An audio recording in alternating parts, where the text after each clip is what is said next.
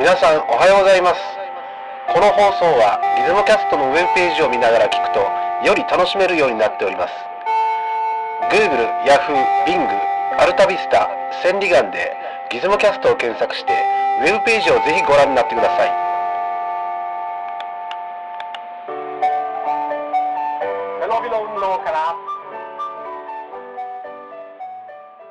こんにちは。こんにちは。ギズモショップの清家です。最近は、えー、8日目半島しておりません。えー、一応名前だけ8日目ハンターのご ちそうさんです。あ、そうですか。はい。お忙しいですか。なんかちょっとですね、いかんですあね、ー最近。まあ、地震のせいではないんですけども、ちょっといかんですね。はえい。わかりました。えまあ、まだまだ災害は地震は続いてるんですと。ーあのですね、はいまあ、市街地とか、まあ、今の状況を見るとですね、うん市街地とかは割ともう普通なんですよね。はい。えーただ、一部で本当に家ぶっ壊れた人がたくさんいるんで、まだまだね。まだまだですよまだまだねええうんちょっとで気づくことがあってね、え神社とかお寺とかね、ーはい。遅いね、復帰が。しょうがないっすよね。まずね、ええ気づいたのが、え神社とかお寺ね、頭の上の方がね、重いよ。ーはいはいはいはい。高くて。はいはい。崩れやすかったね。それはあるでしょうね。うん。えでね、で、なんかさ、石瓦堂の瓦とかね瓦とか、うんおーでかいでしょ、はい、はい。で石灯籠とかねもう地震対策全くしてないねしてないですね。ピラミッドみたいになってたらあの地震に強かったとあの、一応ですね、うんあの、作った人は地震対策してるんですよ、大体。はいはところが、それあの、石のうん下の方が凸凹になって噛み合ってるといか、うんあの、ちゃんとしてあるんですよ、大体は。うんうんでも、それを上回る はい揺れが来ちゃったんで、うんで、あれ一度揺れ出すとアウトじゃないですか。はいはいは弾みがつくんで。うんだから、石の柱があったら、その柱の、柱の繋がってるところの周囲に力がかかって、うんうん大体割れてるんですよね。はええだからもう、やっぱり、揺れが大きすぎたとしか言いようがないですよ。いあとね今回2のつ理由があると思うんですよ、ええあのなかなか治ってないのはい。あと1つはねええあの住宅が優先なんですよ、あ絶対そりゃそうですね、うんだからまあ生きてる人が優先ですもんね。そう工事する人たちがね、えなだからある意味二の次にされてるはい。あと1つあるんですよはい。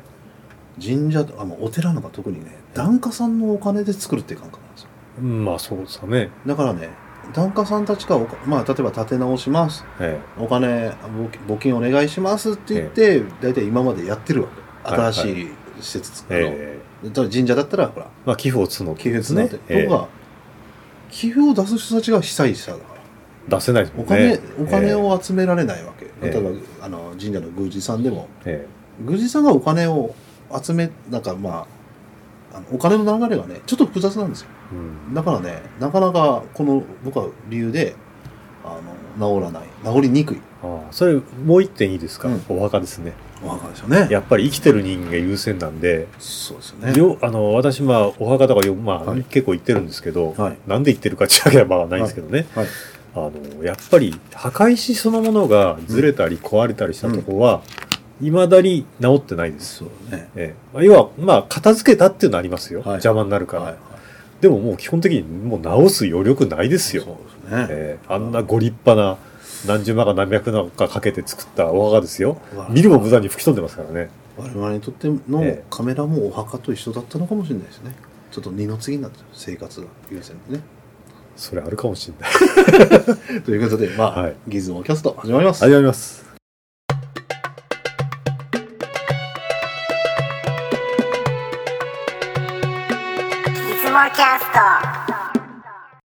はいはい。えーとですね、はい本日、あの、江口久志さんが、はい漫画家の、あのですね、あ熊本にのいらっしゃちょるっと前の話になるんですけども、熊本にいらっしゃって、うん今ちょっと言いましたけども、うん、えー、と上通りがうん、江口久志だらけ、ねですよね。えすごいですよねあれまあ、まず、江口久志が熊本出身だということですよね。まあ多分それ大きいと思いますはね、いえーえーいろいろ熊本の依頼の仕事をやっていただいてて、えーあの水俣市のポスターとかよく書いてらっしゃいますね、うんうんあれちょっと羨ましいなと思って見てるんですけあど、のあの、あと、あの、テレビでね、えあの、な頑張れがある、ま、負けるなボーイという番組があっーて、ローカル番組が、ははいいはいあの高校生大学生専門学校生が頑張ってる部活頑張ってるところを取材してるっていうあのーで今日のなんとかボーイ は誰々ですみたいなノリでやってるんですかいやそうちょっと違うさらっとやってる、それちょっと昔の頑張ってるシーン誕生日おめでとうスナップみたいなノリじゃ多なくて分まああれのこう、ね、高校生版みたいなのかもしれないですけあーなるどほどはいまあでイラストを描いてるわけよねああなるほど、んおーだからまあよく見るわけよ、はいはい、うん、でね江口にさしてやっぱねあの我々が小学校の時からほらね人気あるまあお漫画からすすねめパイレーツとかですね、見てましたよね、ひばりくんとか。そうそうそうええでねあのーあの時期にえギャグ漫画家でやっぱりすごいのは山上達彦ですよねえ、ガキデカの。はガキで、いはい。まあね江口久志の絵のうまさでええ漫画やめる気になったって書いてるんですよ、おーインタビューでそういうことを。うんええなんか意識してるわけやっぱ新しい人が出てきて、え絵がまあ可愛いわけえ、かわいそうね。でえ、江口たち最初あんま上手じゃなかったけど、だんだん上手くなって、ほら、話書くので、もう、あの、あれなんですよ。その上手くなっていくえはいはいはい。と。で、まあ、だから、あの山上達彦もね、すごく意識しちゃって、えまあ、崖デカブームも落ち着いちゃったっていうのもあるんですけど、え、はいはい。で、あの頃の、あと、鴨川つばめはいはい。はね、逆にね、江口久志が鴨川つばめのね、あの絵を見てね、ええ、扉絵っていうのかな、はいはいはいまあうんっていうのを意識してまあ結構アーティスティックなもん書いてますもんね。うんうんえもあってあの当時のギャグ漫画家がね、ええすごくやっぱ意識し合ってやえ、うんってて、あのでその中で生き残ってる漫画家でもありますね。まあはい江口先生というとですね、うんまあイラストがまあ抜きに出てますよね。はいおはいね女の子の。うんうんえなんかあのやっぱね僕の印象だと漫画家もともとなんかね漫画家じゃなくてデザイナーなんじゃないかなっていうその考え方が。え、ああ、うん 漫画漫画よりもなんかデザインをやっぱ一生懸命考えたよなねやっぱそなんか途中からそうなったって感じではないんですかね、うんまああ、の最初最初ははもうやっぱうギんャグのネタで勝負みたいなノリを非常に感じるんですけどね、でまあストップひばりくんぐらいになってきたらええだんだんなんかもうその傾向が強くなはっいてきてはいね、で連載も全然持てなくなったというかですね、漫画描け 継続かけなくなって、うんでその後はなんか肩書き見ると、 うんあのイラストレーターって書いてあったり、な そうですね、えーあれみたい漫な画家じゃない、ありましたねだからまあそれは1983年ぐらいにもうそうなっててね、ううんん、もうそれからイラストレーターたまに漫画描くみたいなそうです漫画ねもかない漫画家漫画は好きなんですよあの人、えあのコミック Q って漫画あの責任編集でやってた時期もあったんだはいはいけはいどはい20年前ね、はいはい漫画は愛してるんですけどやっぱあの人自身がやっぱり漫画家としての覚悟はちょっとねやっぱり少なかったんじゃない かおいそこまでいっちゃいますかなやっぱ、うんええ当時だからやっぱある意味ねあのすギャグ漫画家でずっと描ける人って正直いないんですけど、うん何十年も確かねに難しいですもんね、うん頭空になりますよねあれやってたら永遠にね死ぬ間際まで書きたかったらえぐあの手塚治虫的になるべきなんですよ。いろんなのにざ雑食でチャレンジみたいな。でもう絵にこだわりがないみたいなあのあーあの要は絵は象形文字だからっつってはあはあはあもう決まってるわけ、はいはいはいもうハサミでちょきちょきペタペタって前の話の持ってくるとかね絵にこだわりすぎるとあの続けられないわけですよ。NG 写真はもうこだわって次よりいいものってやっぱしちゃうからね。なんかさあの作品がですね、あのどっちかというとポスターみたいななんかはいイラストレーション的うなん感じの作品が多いじゃないですか、うんうんああああいうの見てるとなんかそのここだわりっていうかですね、うんああいうのすごく感じるんですねやっぱりなんかギギャグ漫画としてはどうですか当時の例えば「パイレーツ」面白かったですよ、はいええ当時のなんかね見てて、あのインタビューで見たんだけど、え江口久志とかね当時のその漫画ってねええ音楽雑誌とかいろんな雑誌見てあこれ面白いって言ったらそのカットを入れるとかしててえああある意はあ味ちょその著作権が緩かったわけよ。結構なんかうん当時のギャグ漫画ですと音楽ネタ特にあの、うんああそうそうそうのマカロニほうれん草とマかカロニホルソあの多いですよあのね鴨川つばもそうでいろんな音楽雑誌とかを見てねはいはい例えばほらキッスの写真があって、はいはいでそれをあのなんですかあの書いて、はいはいあの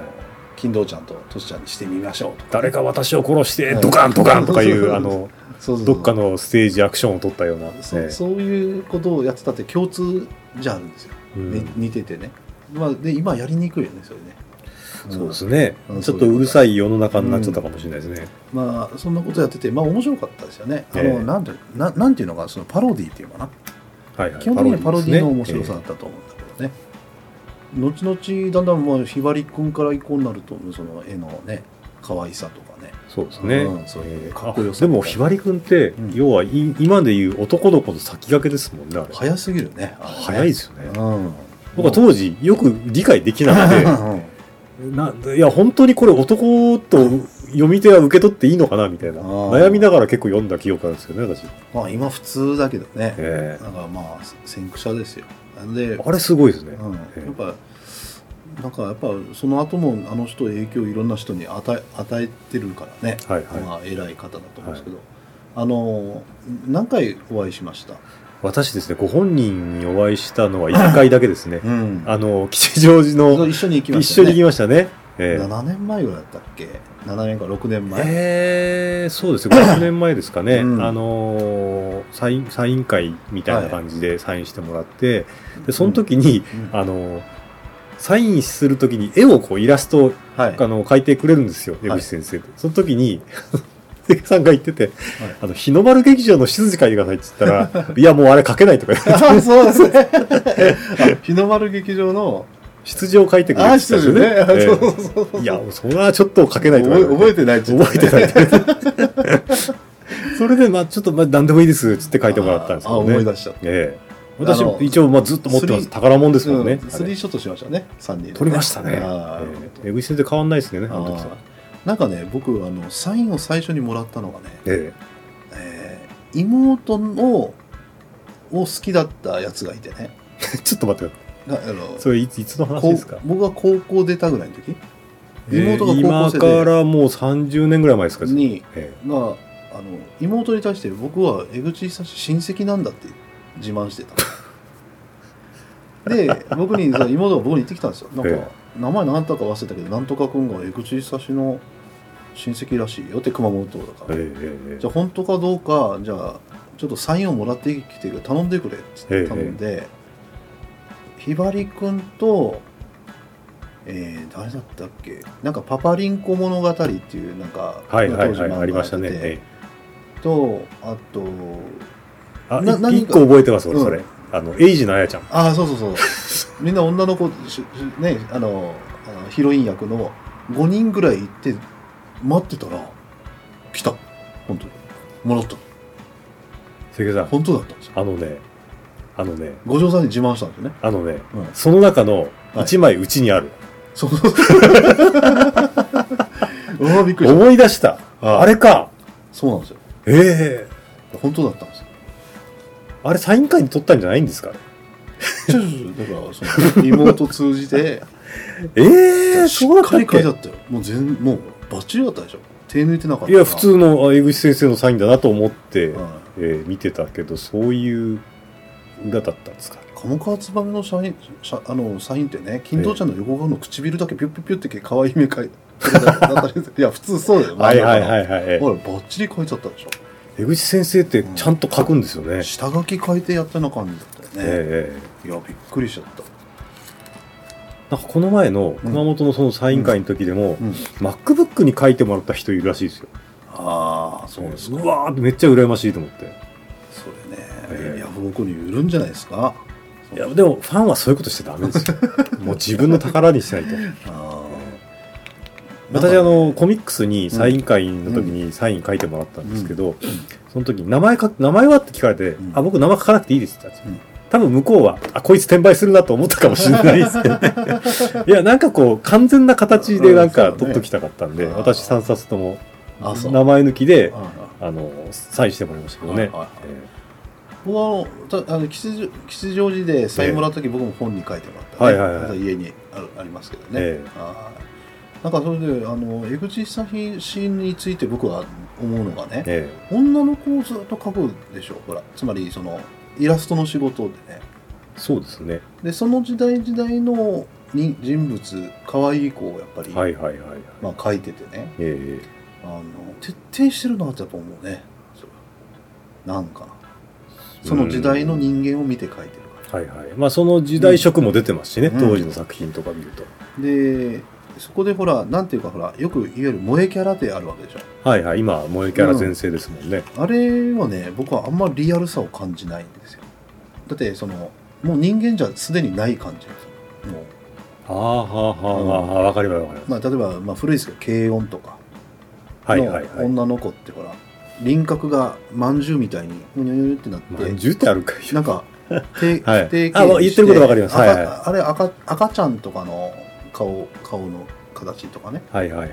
い。でちょっとだから、ねまあうん若干ディフ、デフォルメがちょっと効いてるわけですよね。うん人間に比べると。は人間を見て描いてないんですよはいはい、はい。まあ可愛いですよ、はい可愛いですけどひリアルさに欠けるリアルっていうのは生々しさでもないんですよなんかあうんの人間を見た時の、はいはいはいあのなんかね特特徴だけを残すっていう意味じゃはいはい漫画的なんですけど、えであの要は可愛さっていうのが永遠に続くかどうかなんですよね、えうんあの僕の考え永遠じゃ失礼だけど、その例えばひばりくんは今でも可愛いんじゃないかうんまあそうですね。と今例えば萌えキャラがね10年経つとね古くなっちゃうんじゃないかでもひばりくんの絵柄って結構なんか萌えキャラっぽいと思うんですけどね。と、まあ今に比べるとま。あ今のそのイラストレーション的な作品に比べるとですね。なんか人間の特徴をそのよーく例えば江口たちなりに見てねあの人間を見てねやっぱり描いてるんだと思ううん、まあそうそうですようんね、いろんな手法を自分なりに研究されてますもんね、あの方も。でじゃあまあさっき言った、まあ、春日みたいなのがねはい十何年前、ええなんか古臭いでしょなんか今の萌えキャラとは通用せんでしょみたいな、やっぱり最先端の感じは若干ないかもしれないですね。えでその時代流行りのほら髪の色とかあったりするのが、あんなん実際いないわけですよまあ、ふくっとボインの女の子とか。だから制服に対するほらあの描写がなんか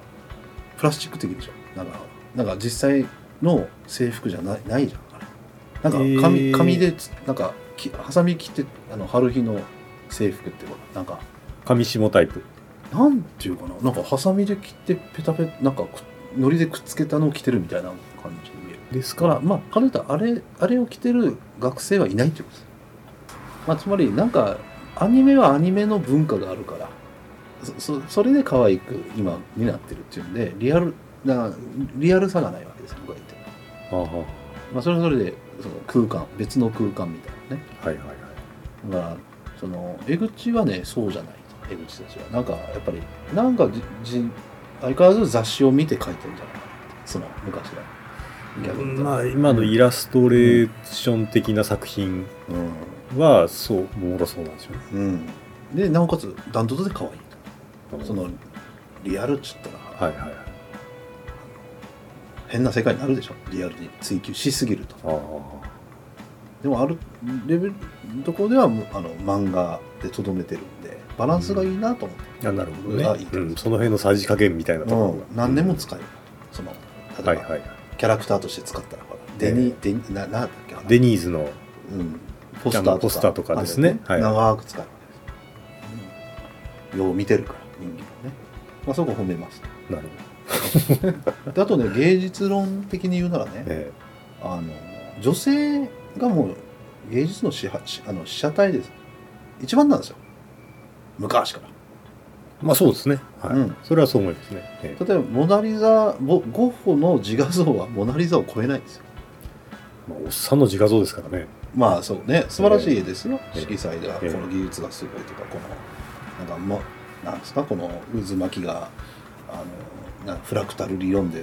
解き明かせるだとか まあ知らないよ、それは。そういうねまあいやいいですよ、ええまあ、人女性を、あはいのはいはい被写体にするっていうのはねでそれをずっと話は書いてるわけだからじゃああと20年後の江口たちの女性見てみたいなっていう感じになってくる、ね、ああなるほどね。一生あれでいいと思いますよ、うんは女だけ書いてるずっといけばいいんですよい。いいですね。素晴らしいね素晴らしいです。徹底女好きすぎるのかねあの人まあそうなんでしょうね。うん ええあのーあのー奥さんもそんな感じの方ですからね。あそうだアイドルだね元アイドルですいねや。今のアニメのね悪口じゃないんだけど、もう悪口聞こえるかもしれないけどね例えばあなたは昔何歳なでしことかの絵覚えてますどんな絵だったかえっとですね、 20年前私、あの、なでしこは当時見てなかったんですけど、ちょっと前に、うんあの、見たんですよ、ちょろっと。あこんなのちょっときつったんだかったですね。そんな感じよだからもうなんかその時の流行りのはいはいはいはいアニメなんへえでそうなるのよはいはい。うん10年後20年後その古いっていう感じになるんですよ、なんでしょうね、あれ。うんなんで古く感じるんでしょうね。うん、例えばほらもう我々が高校出た頃のプロジェクト A 子とかほらなんかあったでしょ OVA が80年代のノリですね。えプロジえェクト A 子、はいはいあはのい。見て見れんでしょなんかうわーってあな当時なぜ可愛かった、よなぜかこそばゆいんですけど、すごくうん見てて。80年代の作品って。僕どうしてもね、まあ、永遠って言い過ぎだけど長く価値があるものが好きだからねあのやっぱそういう見方しちゃうなんかもうほうほう古古すぐ古くなるのはちょっとダサいかなっていうあの思うんですなねるほど。昔のもんで何かあります長く今でもかっこいいって感じる昔アニメじゃなくてもいい意外とですね、うんあの、100年ぐらい前の小写真とかのお姉ちゃんと か、意外と美人さんいたりするんですよね。あ あねえあなんか見ますねネットとかでね、いや例えばねピート・バーンズって言ったらか私どう見てもかっこいいと思いまっす。こいいでしょ今、ええなんかしんないけど今はちょっと怖いですけど。今のピート・バーンズはやばいですけどやばいですよね、あれ。昔のピート・バーンズですええかっこいいですよ。でしょ、えでもねあれ何だったっけボーイ・ジョージはどうですかええおっさんになりましたね。いや当時のボーイ・ジョージの映像を見てねああ、ちょっと80年代な。。そうなんですすよ、ええだからそうそうだからあの僕が言いたいのは、はい、なはんかい。ピート・バーンズの方が正しいんじゃないかそのな長くのこうピート・バーンズの当あ時、当時のね。そうそうはい、だからあの普遍性のあるもああ、のもうどうしても価値があるものに見ちゃうわそれちょっと難しいな。いや、わかりますね。言ってまあ言るってるようことなまあでも今瞬間弾けてるものも素敵かもしれないですけどねそのその今いい、まあ、来で年もですね、あのここもう2000年も過ぎて、うん2016年ぐらいになってるじゃないですか、最ここ10年十数年で、そういう意味でのその流行っていうのだんだん薄くなってません、あそれは確かにその通りでえなんかうんクラシックなねえええあのカメラでもそうだけど形になっちゃったりとか、うんデジカメがねなんかそのなんかそういう意味で普遍的な、うんいいものはいいんだよみたいなそういうノリになってきたんっていうのはちょっと感じますけどね、えだからまあ流行り廃りっていうのはねあの当たらなくなっちゃったっていうかねえ、うんあの電通みたいなとこがねほらこれがこれからこれが流行るとはいはいはいでもなかなか流行らせられないそうですねで AKB 流行りましたと電通がねいろいろ頑張ってえあれも昔のでしょやっぱ昔のおにゃんこクラブのえですよやっね、てるうんえだからなかなかねその新しだからそういう意味では普遍性というもの僕の理屈が当たってる可能性があってえにゃんこクラブに制服着せたみたいそうですなノリねですもんね、はいえいやだからなんかアイドルっていうのがこここ黄金時代があるわけですよザ・ベスト10の、はいはい、まあ80年代のうんですそそれがえ普遍的なもので、えうんもうずっと100年経っても松田聖子の話せなわけですよ松田聖子とか山口百恵とかあとおにゃんことかああああそういう時代があったんだよっていう、ああはいはいはい。だけどその前後になるとちょっとかつて花魁というのがおってな、みたいな、そういうノリです か。そうなるわけですね、でやっぱり。あとほらあのカメラにしたって僕は前もそういう話だけどカメラが一番売れてた時期価値が高い時期の形をみんな望むわけね、ええ。うん。うん、それがまああのなんて言いますか今の方なんか富士の X シリーズとかなんかもうあれ40年前売ってましたよって言ったらそうそうですかってうんまあ、そんな感じですもんね。だからうんほら黄金時代があるわけよその工業製品にねデザイン盛り上がってただからそのあの例えばハーレーにしたってよいつ頃のハーレーがハーレーですかね五条さんにとっ私、やっぱエボリューションですね。てエボリューションではいすか、。私が乗ってたからです。あそうですか、はい僕ねその前の世代ぐらいが一番盛り上がってたんじゃないかなとああ、それは感感じますあね。の要は70年代末期ぐらいの、もう、シショショョベルヘッドのベルの最終型ぐらいの。はいでまあどうしてもだからチューンするとあれの当時のものを持っていくうるんなんかテイストをね、はいはいはい。あのまあ自分でまあ、今見ても元ネタはあの辺に求めますもんね。うんローライダーとか。それは当時が一番良かったというよりどうしようと一番盛り上がってた時期じゃないうんいうことをね僕は言ってるあもうだからあのやっぱ普遍だから今の世の中、まあ、そういうのがむき出しになってる感じがするね、うんうん、だからまあ江口たちもその普遍性をなんか求めてやってるんですねってあの方はってなんか僕は思ったんですなるよ、ほどうん、なんかこう、出雲ショップとなんかコラボしてもらえるといいなと思った時期がありましたけどね。お金ないですから、そ んなサインもらいに行くだけですよ、熊本出身ですって言って、あったら言うでしょ、必ず熊本そうですよね。出身熊本出身ですっいて言ってやいねやいや、本当に。まあ、いろいろまた話す機会あると思うんですけどね、まあ、あれはあるあるといいですね。はいえまあ、そんなところで、こんな感じでまあ、話すことはない、なくなりました。ーえーとですね。はい。というわけで、はいえー今日はですね、えーまあ、たまたまイベントが近くにあったということなので、えー江口久志先生についてちょっとはい、語ってみました。はい、それでは皆さん、ご意見等はい、ありましたら、お待ちしております。さよなら。さよなら。